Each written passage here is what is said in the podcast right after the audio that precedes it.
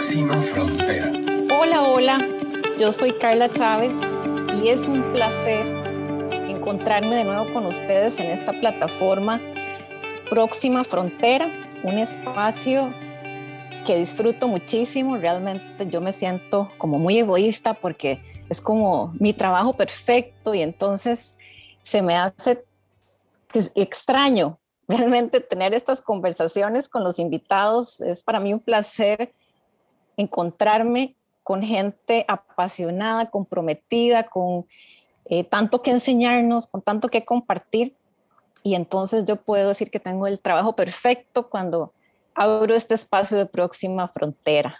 Y mi invitado de hoy realmente es una persona que admiro muchísimo, que le he venido siguiendo un poquito su, su trayectoria desde hace pues un año y algo que llegó a nuestro país, a Costa Rica, a ser el representante residente eh, de una organización eh, muy importante para lo que es el, el tema de cooperación y bilateral, bilateralidad, no, no, no, ya me trabé ahí, don José Vicente. Eh, es ese, esa, ese rol que tienen las organizaciones internacionales, los organismos internacionales que tienen esa visión macro y pueden incidir en tantas áreas del desarrollo de los países. A mí me encanta eh, ver el, trabajo que, que, realizan.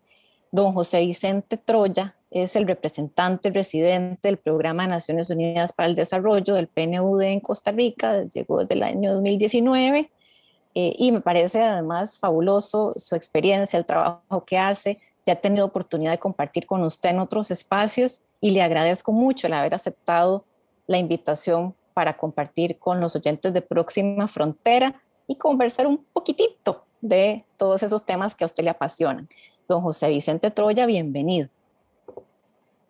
Muchísimas gracias, doña Carla. Eh, qué maravillosa introducción la que usted hace en el sentido de proponer un espacio diferente para dialogar y para, desde una forma desenfadada, poder compartir la aventura que uno puede tener en el marco de un trabajo que es apasionante un trabajo que, como usted bien señala en el caso suyo, nos brinda muchas oportunidades de incidencia de poder suscitar algunos eh, efectos transformadores en la vida de las personas.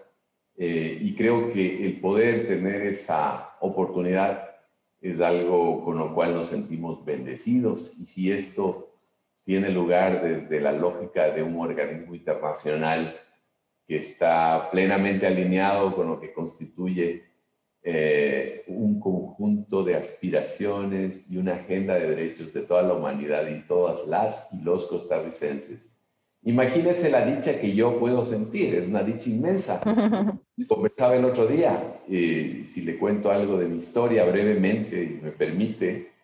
Eh, estoy en un puesto en el que he podido, a la vuelta de 30 años, retomar viejas banderas de lucha eh, que las libré y las eh, ejercí cuando fui el primer coordinador del Comité Ecuatoriano de Defensa de la Naturaleza y el Medio Ambiente. Era una confederación y, era un trabajo puramente ecologista, una militancia ecologista completamente indeclinable y apasionada por defender a la naturaleza y de luchar junto a los pueblos y nacionalidades que, que son depositarios de saberes y de quehaceres que son especialmente bondadosos con la naturaleza y con la propia comunidad y con la propia sociedad. Treinta años después, poder ejercer o reanudar esta abogacía desde otra tribuna, desde otra trinchera, creo que es algo que lo que produce es gran satisfacción y especialmente en estas épocas donde tenemos una crisis que se vincula mucho con la crisis que estamos infligiendo a, la propia existencia del resto de, de compañeros y compañeras que están junto a nosotros en este planeta, en la naturaleza.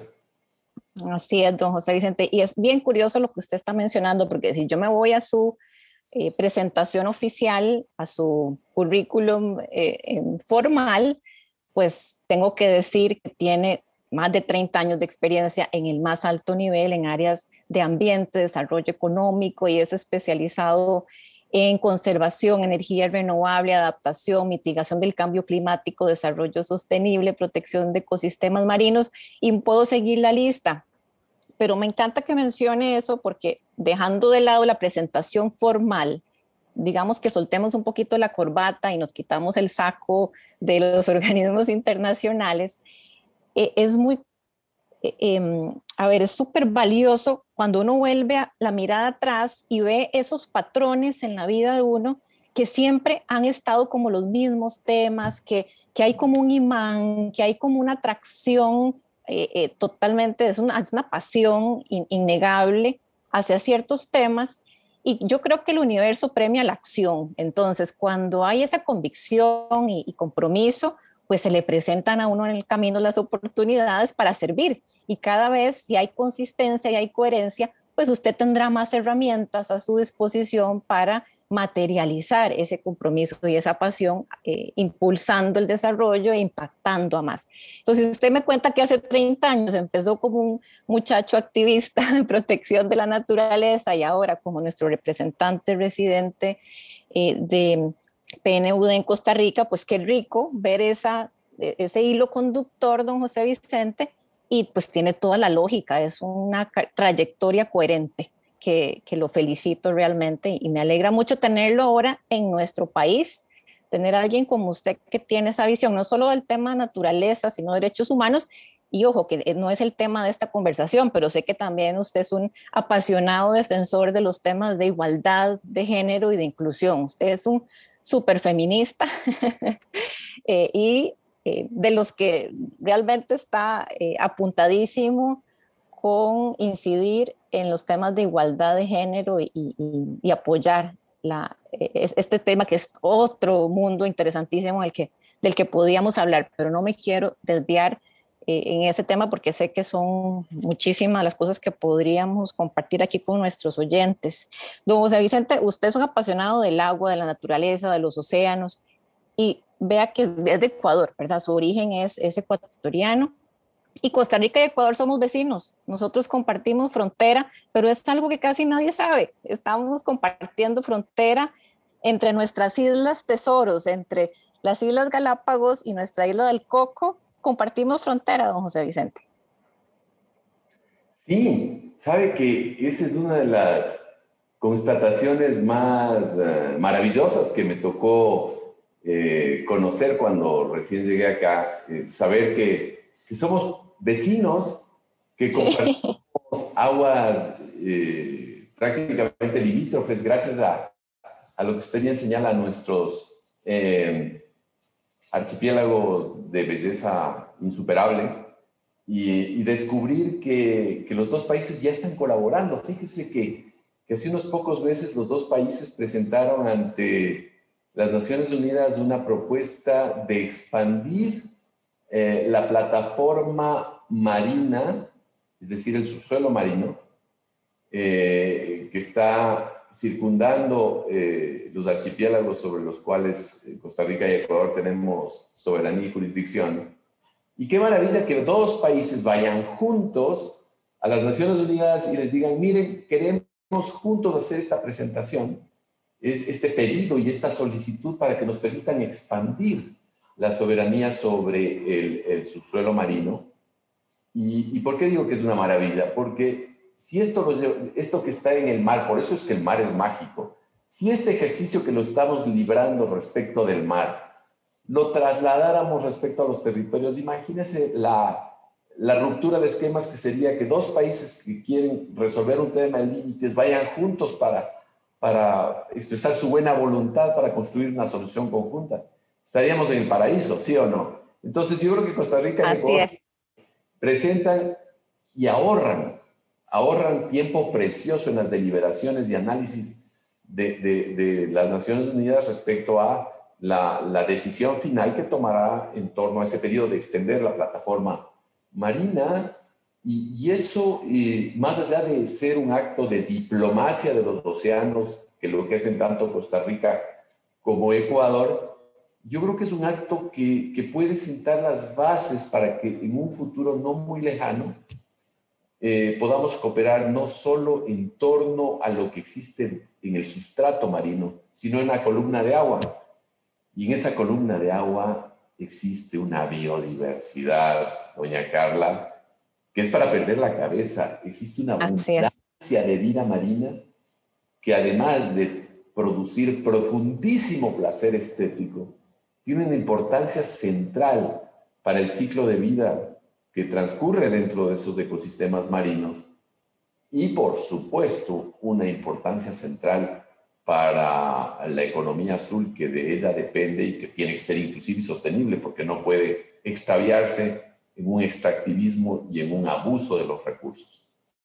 Así es. Eh, ya empezamos a hablar sin querer acerca de pactos, de alianzas, eh, y eso que nuestros dos países han hecho y que tal vez no le damos suficiente visibilidad a temas tan importantes en nuestra educación, y hablo por nosotros, a nosotros en la escuela nos enseñan que limitamos al norte con Nicaragua y al sur con Panamá, y al, al, en el Caribe está el, el, Caribe y luego el Pacífico, el Atlántico y, y después está en la izquierda este, está el Pacífico y ahí se acabó la existencia nuestra de relaciones con otros países, pero somos un país chiquitito en territorio terrestre, pero gigantesco en territorio marino y tenemos muchos otros vecinos eh, en el mar. Y hemos sido con esta visión tan de fronteras que nos la inventamos, como que aquí se empieza una vida y se acaba la otra y empieza la otra historia, que no hemos podido valorar y aprovechar y disfrutar y gozar y compartir lo que estos, estos límites eh, de estas fronteras totalmente imaginarias eh, que ocurren en el océano y que nos conectan con muchos otros países maravillosos eh, como en el caso de Ecuador. Así es que creo que si yo fuera ministra de Educación, haría como un día especial de celebración de otros límites poco conocidos y haría eh, mucho más fiesta de esta, de esta em, diversidad que tenemos que aprovechar. Eh, y decía don José Vicente que, que ya empezamos a hablar de pactos, porque mi invitación para usted principal fue por los ODS, estos objetivos del desarrollo sostenible de los que venimos hablando desde el 2010, eh, por ahí han ido suscribiendo los países y se supone que para el 2030 ya teníamos que tener la tarea hecha eh, y viene COVID y entonces la agenda se nos, ¿verdad? Se nos metió el ruido en la agenda y si ya se estaba haciendo complicadito el cumplimiento porque es una tarea grande, ¿qué pasa ahora? que el mundo es diferente, que estamos pasando por un, un, un, periodo tan particular y tan retador como ha sido esta pandemia. ¿Qué le ha pasado a los ODS? ¿Cómo, cómo los vemos ahora? ¿Cómo que están tan heridos? ¿Qué están más fuertes? ¿Están priorizados diferente? ¿Han cambiado su, es, ¿verdad? ¿Cómo, está la cosa con los ODS para ustedes, que este es su día a día en, en, en su trabajo? en el PNUD? Bueno, eh, um, efectivamente, la pandemia eh, vino a poner sobre la mesa, um, es, como, una, como una lupa, ¿no? Como un lente que, que se lo puso sobre los distintos problemas de desarrollo y de pronto era un lente que magnificaba y nos permitía ver con mayor claridad dónde estaban todos los errores y todos los retrasos que estamos teniendo el cumplimiento de la Agenda 2030. Eh, creo que la pandemia, por supuesto, eh, tiene un peso muy grande en impactar el avance de los objetivos de desarrollo sostenible, pero no desconozcamos que ya habían retrasos antes de la pandemia.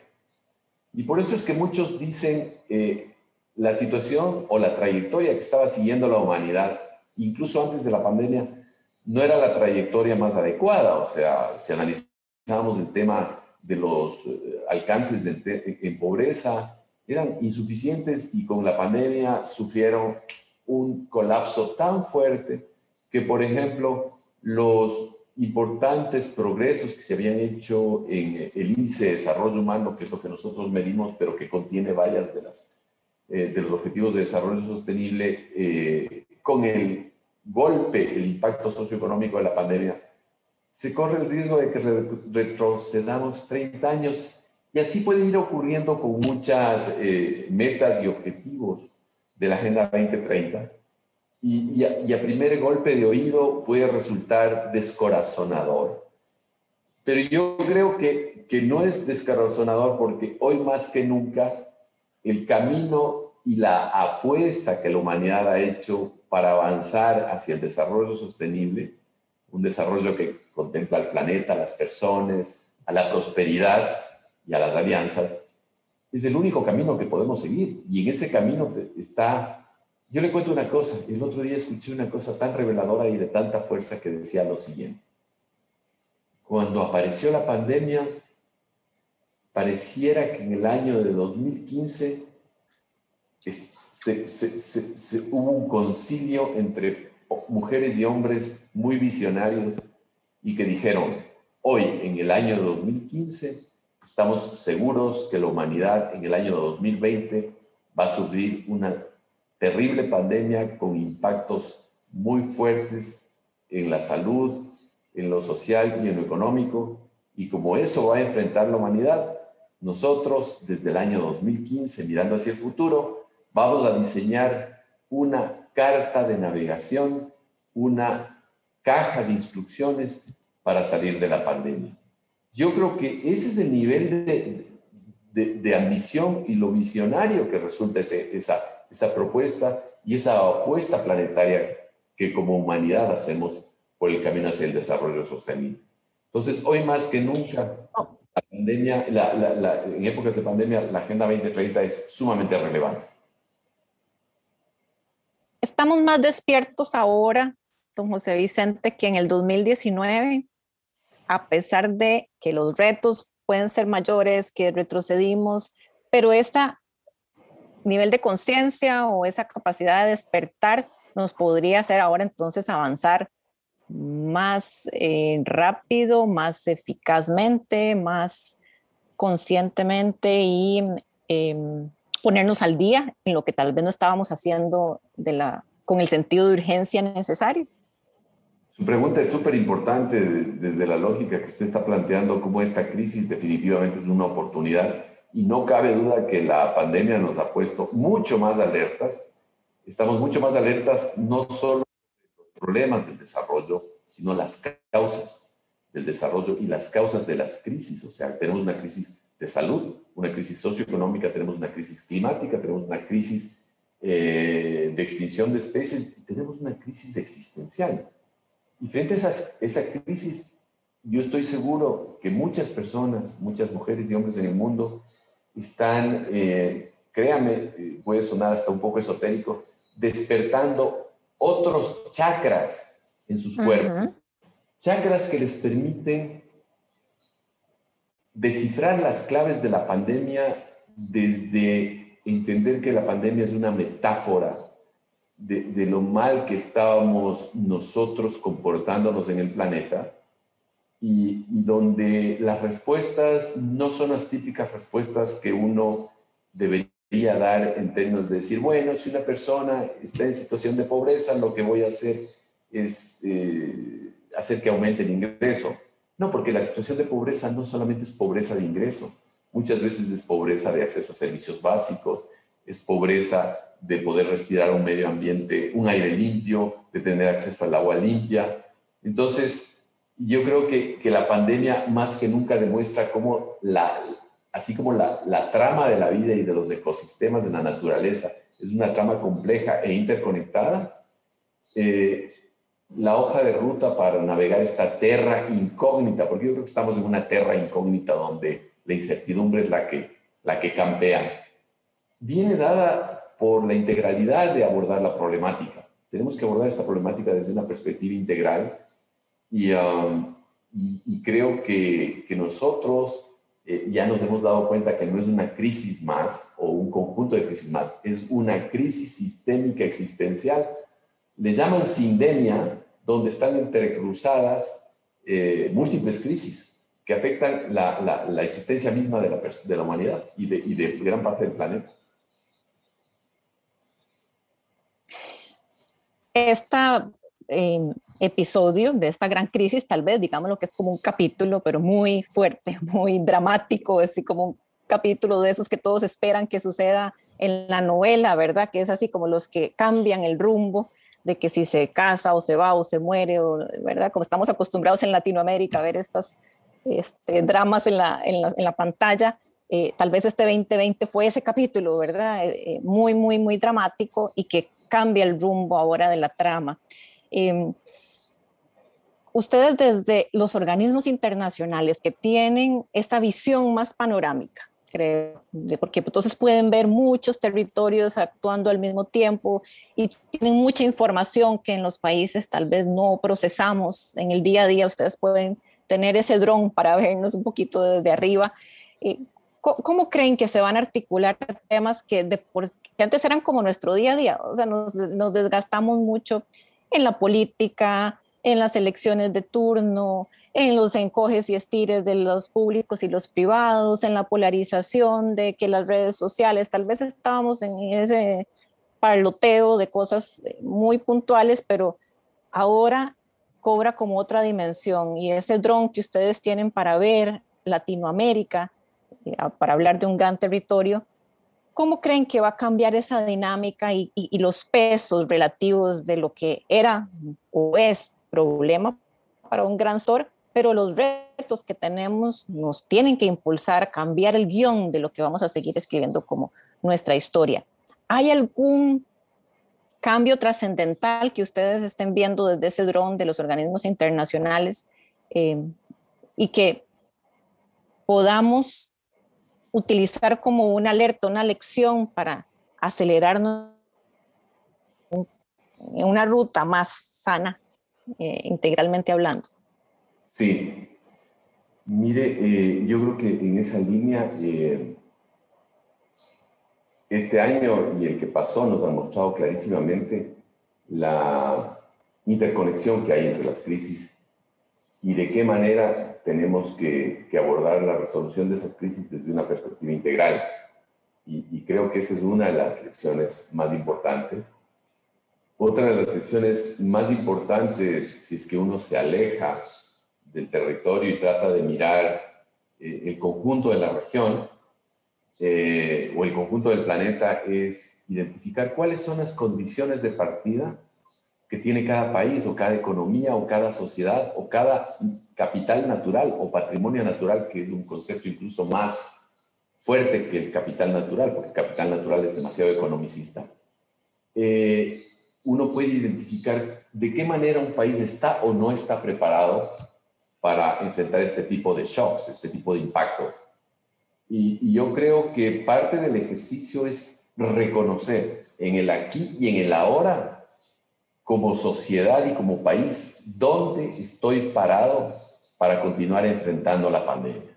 Y parte de ese reconocimiento, por supuesto, tiene que partir por identificar dónde están las carencias, las debilidades, las vulnerabilidades pero yo también animo un poco en el plano positivo a reflexionar. Por ejemplo, que Costa Rica tiene, a pesar de los problemas que nos está causando la pandemia, tiene virtudes estructurales, virtudes que forman parte del ADN de los genes costarricenses, como por ejemplo,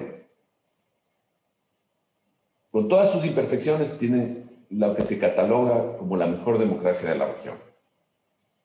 Tiene probablemente la mayor ambición climática de toda la región y es un líder mundial en términos de mostrar que es posible no solo salir de la crisis pre-pandemia, sino de la actual crisis apostándole una recuperación verde, que es una recuperación verde que tiene dos puntales fundamentales. Y, tengo que, y con el mayor de los gustos, retomar un tema sobre el que hemos conversado. ¿De qué forma somos capaces de visibilizar y habilitar el poder transformador que tienen las mujeres para liderar procesos de recuperación socioeconómica en los distintos territorios y espacios en los cuales hay que operar? No por eh, coincidencia, las líderes eh, de países a nivel global que mejor puntuadas han salido en términos de la pandemia han sido mujeres. Y no por coincidencia, los tres países con menor percepción de índice de corrupción, Finlandia, Dinamarca y se me escapa el tercero, están liderados por mujeres. Entonces, yo creo que, que, la pandemia, lo que, nos, lo que nosotros podemos mirar desde fuera, nos dice, eh, tenemos un país que tiene eh, activos, que tiene fortalezas, que tiene debilidades y que está sufriendo de manera muy fuerte los efectos no solo sanitarios, sino fundamentalmente socioeconómicos. Y eso duele y eso eh, causa retrocesos, pero creo que como usted señala, no podemos detenernos en el día a día de las disputas y de las crispaciones debemos avanzar en esa tradición tan costarricense, que es que muchas de las acciones que Costa Rica viene impulsando a lo largo de los años ni siquiera son políticas de gobierno, son políticas de Estado y responden a una vocación, ya ni siquiera del Estado, sino de toda la sociedad. Por ejemplo, la apuesta de posicionar al país como un país cuya marca es ser un país verde, un país cuyo turismo y cuyo desarrollo y cuya economía está muy centrada en lo que es avanzar hacia un modelo sostenible de desarrollo e inclusivo. Hay muchas brechas por cumplir. Mire, Costa Rica, y esto es importante comentarle, nosotros acabamos de lanzar el último y parte de reconocer las condiciones de partida es lo que le voy a comentar. No se le ha prestado mucha atención, pero es importantísimo lo que le voy a comentar. Nosotros cada año publicamos el informe de desarrollo humano a nivel global. Es un reporte global, un reporte que analiza cuál es el estado del desarrollo humano en cada país.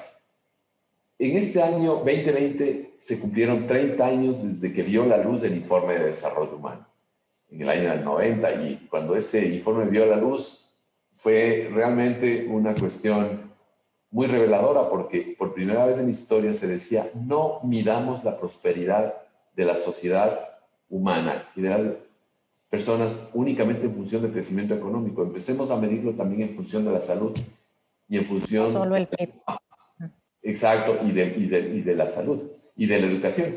Entonces, 30 eh, años después, justamente porque estamos entrando en la era del antropoceno, la era en la que la humanidad tiene todo el poder para arrasar y modificar, esculpir para bien o para mal, darle forma para bien o para mal a la naturaleza, hemos producido un nuevo paradigma, el paradigma del desarrollo humano que incluye lo que se denominan las presiones planetarias.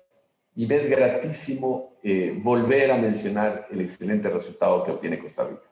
Costa Rica es el país que a nivel del mundo obtiene la mejor reclasificación en el índice de desarrollo humano considerando las presiones planetarias, que son los índices de emisión de dióxido de carbono per cápita y eh, el índice de extracción de recursos naturales. Entonces, creo que es importantísimo que cobremos conciencia que las condiciones de partida de Costa Rica son adecuadas o son, las, son menos frágiles o vulnerables y no para que, que, caigamos en autocomplacencia o, o, o, dormirnos en los laureles, sino para con un poco de optimismo poder identificar soluciones que nos permitan atender brechas y problemas gravísimos que tienen que ver con impactos socioeconómicos, con crisis sanitaria, con problemas de cohesión social, con problemas fiscales, con problemas de políticas macroeconómicas y otra serie de indicadores configuran los escenarios de las condiciones de partida y de vulnerabilidad de las distintas naciones. Tal vez para cerrar, mencionar que este mapa, este dron, este dron a nosotros también nos convoca a, a reconocer que, como usted bien decía, las fronteras cada vez son menos eh, reales, cada vez son más imaginarias, porque la pandemia nos demostró que es pandemia, que es global, y que no respetó ninguna frontera, y de ahí la importancia de tener un enfoque multipaís y global para enfrentarla. Y asimismo, existen una serie de fenómenos muy tristes como el crimen organizado, la trata de personas, eh, la pesca ilegal, que tienen lugar por la contaminación o, el calentamiento global, que no conocen fronteras y que por eso requieren del multilateralismo y de los enfoques regionales y multipaís para ser enfrentadas de una manera más eficaz.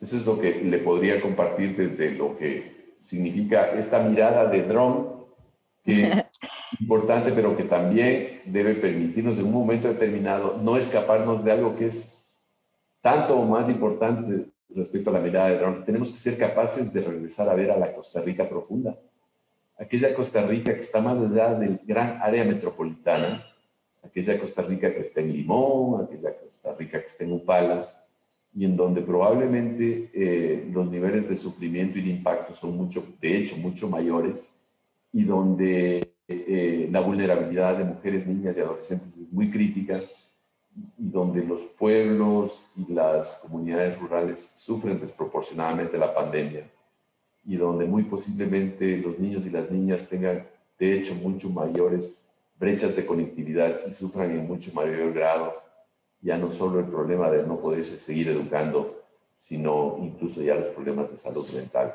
Entonces, creo que es importantísimo el, Zoom para mirar lo que ocurre entre países, no el Zoom, sino el drone, el drone para ver lo que ocurre entre países y necesitamos el Zoom para poder mirar lo que ocurre en los territorios.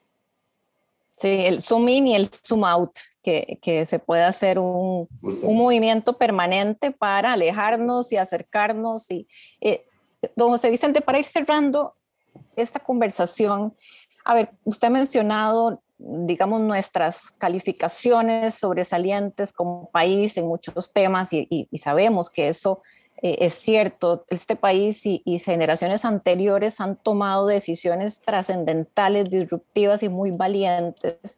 Llámese solo el haber abolido el ejército hace más de 70 años, ya nos muestra el nivel de, eh, de, valentía que pueden tener líderes eh, y cambiar de ahí en adelante el rumbo de esta, de esta serie de la que hablábamos antes. Eso reescribió el guion de, los, de lo que seguía. Eh, pero a la vez damos esas, a ver, al mismo tiempo que damos esas como lecciones y somos muy icónicos y muy, ¿verdad? Es muy, es un simbolismo muchas veces lo que hacemos porque somos un país realmente pequeño en territorio y como las fronteras siguen siendo reales.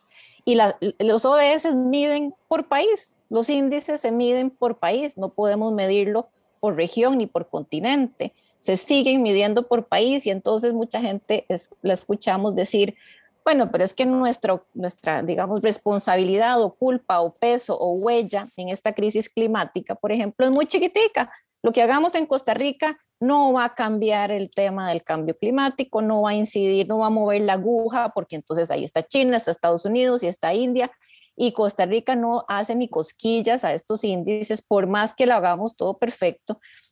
Pero este peso moral, esta, eh, digamos, rol más moral, eh, realmente usted que lo ve desde los organismos internacionales, tenemos que seguir intentando ganar cada vez más e, ese tema, no perder la perspectiva y vernos pequeñitos y poco influyentes o hasta dónde tenemos que seguir empujando eso, porque también eh, eh, es, ahora hay como un sentido de urgencia por la reactivación económica, por ejemplo, y pareciera para muchos que reactivación económica a partir de soluciones basadas en la naturaleza, desarrollo sostenible, energías renovables, para muchos eso tarda mucho tiempo. Eh, no, no tenemos tiempo suficiente para seguir en la ruta de la naturaleza y el desarrollo para reactivar la economía y sacar a esta gente de Upala o de Limón de la pobreza y de la necesidad urgente. Entonces ahí vienen otras voces también que aprovechan em, esa, esa circunstancia y nos hablan de otras realidades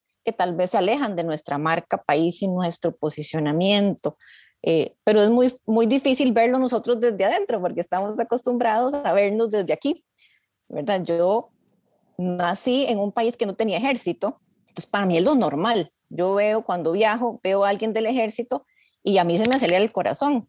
me da como cierto miedo y no puedo ver ni siquiera este, que estén comiéndose, ¿verdad? Almorzando, eh, este, aunque tengan armas y trajes de fatiga, a uno le genera esta reacción extraña porque nunca lo vemos en nuestra cotidianidad. Entonces, eh, eh, es como que vivimos en una burbuja en muchos temas, pero ¿qué tanto eso incide o puede incidir en lo que necesitamos ahora hacer para acelerar la Agenda 2030, para hacer estos pactos globales, para ser más resilientes, solidarios, verdes, salir adelante de esta circunstancia.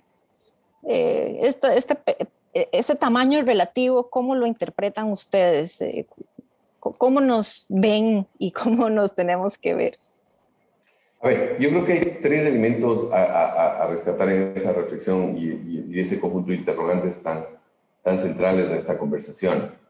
En primer lugar, me parece que la estatura moral de Costa Rica eh, le acredita para mostrar eh, en, los conciertos, en, el concierto global, en la arena mundial, eh, la posibilidad de ser un país pequeño que practica lo que predica y pone en marcha lo que es la, la ambición climática. Y ese tipo de, de, ejemplos, y ya lo voy a explicar más adelante, eh, no son ejemplos simplemente para tener un nuevo lugar en, el récord Guinness. No, no.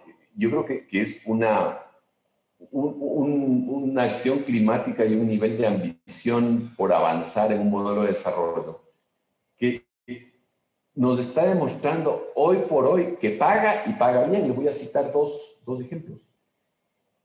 Costa Rica evitó la emisión de varios millones de toneladas de CO2 entre el año 2014 y 2015. ¿Quiénes evitaron eso? Propietarios de bosques rurales, de territorios en donde se optó por no deforestar y se optó por conservar el bosque. El rato que se conservó el bosque, dejaron de emitirse toneladas de carbono al ambiente y por lo tanto se generó un beneficio ambiental global. Producto de ese reconocimiento, hace cinco meses Costa Rica acaba de recibir 54 millones de dólares. Nosotros tenemos eh, el, agradecimiento de que el gobierno haya escogido al PNUD, al Programa de Desarrollo en Costa Rica, para que implemente esa, esos recursos. Y está demostrado que esos recursos no solamente lo que están es reconociendo eh, las contribuciones globales que estas comunidades han ido haciendo para la, humanidad, sino que en esta situación de, vulnerabilidad y de indefensión en la que se encuentran varias de las economías rurales, es como agua de mayo el dinero que va a llegar en forma de una transferencia en efectivo. Yo, yo, lo, yo haría un paralelo con lo que es un bono proteger, o sea, es dinero que viene directamente a inyectarse eh, y bajo una lógica muy interesante que estamos promoviendo es que también demos una mayor legibilidad a las mujeres rurales y a los pueblos indígenas. Entonces, la conservación paga y paga bien. Segundo, creo que es importantísimo eh, escapar de ese falso dilema a través del cual se dice o protegemos los bosques o hacemos desarrollo. Yo creo que el paradigma que ahora es acción climática es desarrollo. Protección de biodiversidad es desarrollo y por supuesto, empoderamiento de la mujer es desarrollo y esto no es simplemente una eh, ingeniosa o, no, o afortunada manera de combinar tres frases en, un pensamiento, sino que es el testimonio de lo que está ocurriendo. Y, desde esa perspectiva yo creo que eh, nos queda no solo demostrar, sino difundir lo que ya es verdad. La recuperación verde, aquella que está basada en empleos verdes, está actuando. Nosotros, por ejemplo, con varios de nuestros proyectos hemos emprendido agresivamente eh, tareas de reforestación. Y contra esas tareas de reforestación estamos haciendo pagos. Entonces, estamos generando recursos para las comunidades afectadas, pero además estamos aumentando la resiliencia y disminuyendo la vulnerabilidad de los ecosistemas, que son centrales para que puedan cumplir con su rol central en proveer bienes y servicios ambientales que, son fundamentales para las propias comunidades, como el agua y como y contar con un aire que, esté lo suficientemente puro, ¿no? Entonces, yo creo que, que, la gran demostración, de, la gran lección de la pandemia es que eh, la economía humana está íntimamente conectada con la economía de la naturaleza y que la sociedad de los, de los seres que habitan los ecosistemas naturales está íntimamente eh, dependiente y conectada con la nuestra y nuestra suerte está vitalmente ligada a la suerte de, de, los ecosistemas y de la salud que estos tengan. Entonces, me parece que esas son las grandes lecciones de la pandemia. Así que creo que, este país tiene mucho para, ir avanzando, pero por supuesto hay crispación, hay descontento social, hay brechas, hay problemas reales que deben ser procesados bajo esa gran tradición democrática y esa gran fortaleza que tiene Costa Rica, pero que también tienen que ser procesados bajo respuesta sólida que dé no solo el gobierno, sino también el sector privado a las poblaciones que están siendo mucho más impactadas por la pandemia.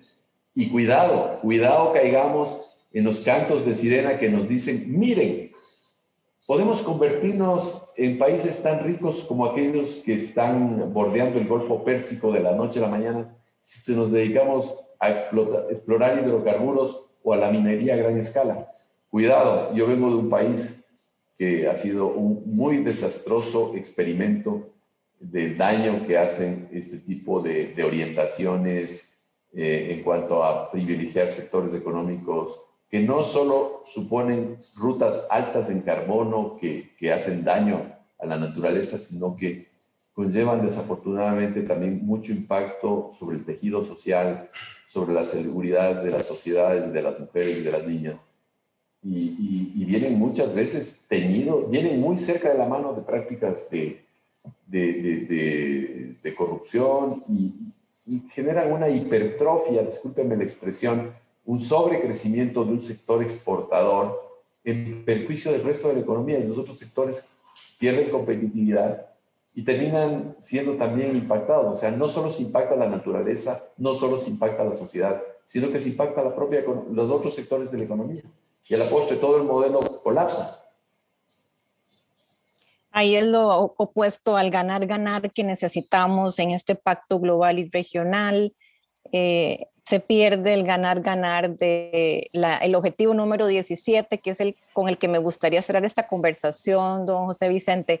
Y la pregunta con la que siempre terminamos es, ¿cuál es la próxima frontera de el tema que estemos abordando? Entonces, para cerrar en pocos segundos, ¿cuál es la próxima frontera? ¿Cuál es nuestro próximo reto ah, en el cortísimo plazo?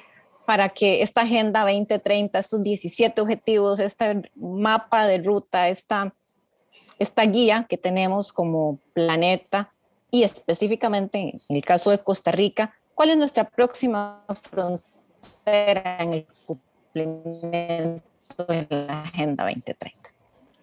Yo creo que justamente lo de las alianzas, las alianzas a partir de un reconocimiento del tamaño colosal que tiene la crisis y que el poder brindar una respuesta desde lo fiscal, desde lo económico, desde lo social, desde lo sanitario, no se lo va a poder hacer sin tener un, una alianza entre los sectores públicos y privados, sin tener la suficiente capacidad de innovación como para emprender eh, programas de alivio o de reestructura de deuda, no solo a los países más pobres, sino también empezar a incluir a las economías eh, de, los países que se denominan de economías medias, medio altas, como Costa Rica, de ingreso medio, medio alto, porque el impacto en algunos de ellos, como Costa Rica, a nivel de, de endeudamiento, le crea muy poco margen fiscal para actuar. Así es. Eh,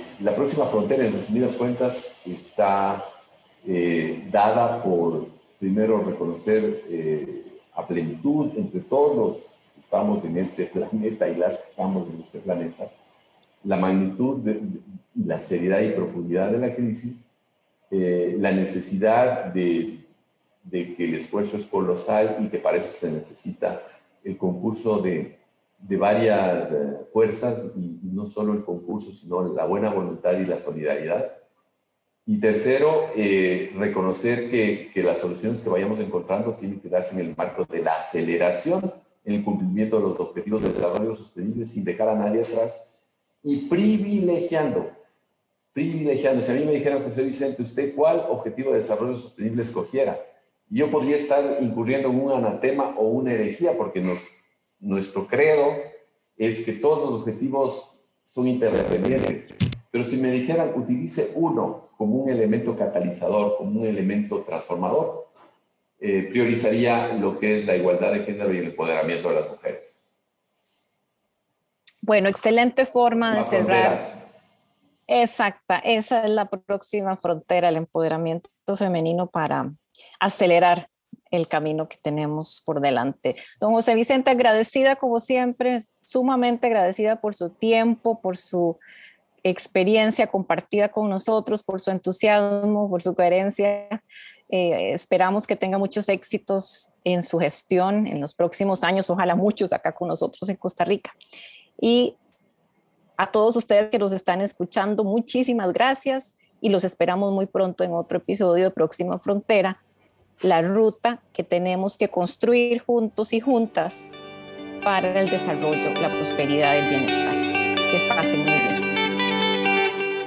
Próxima frontera.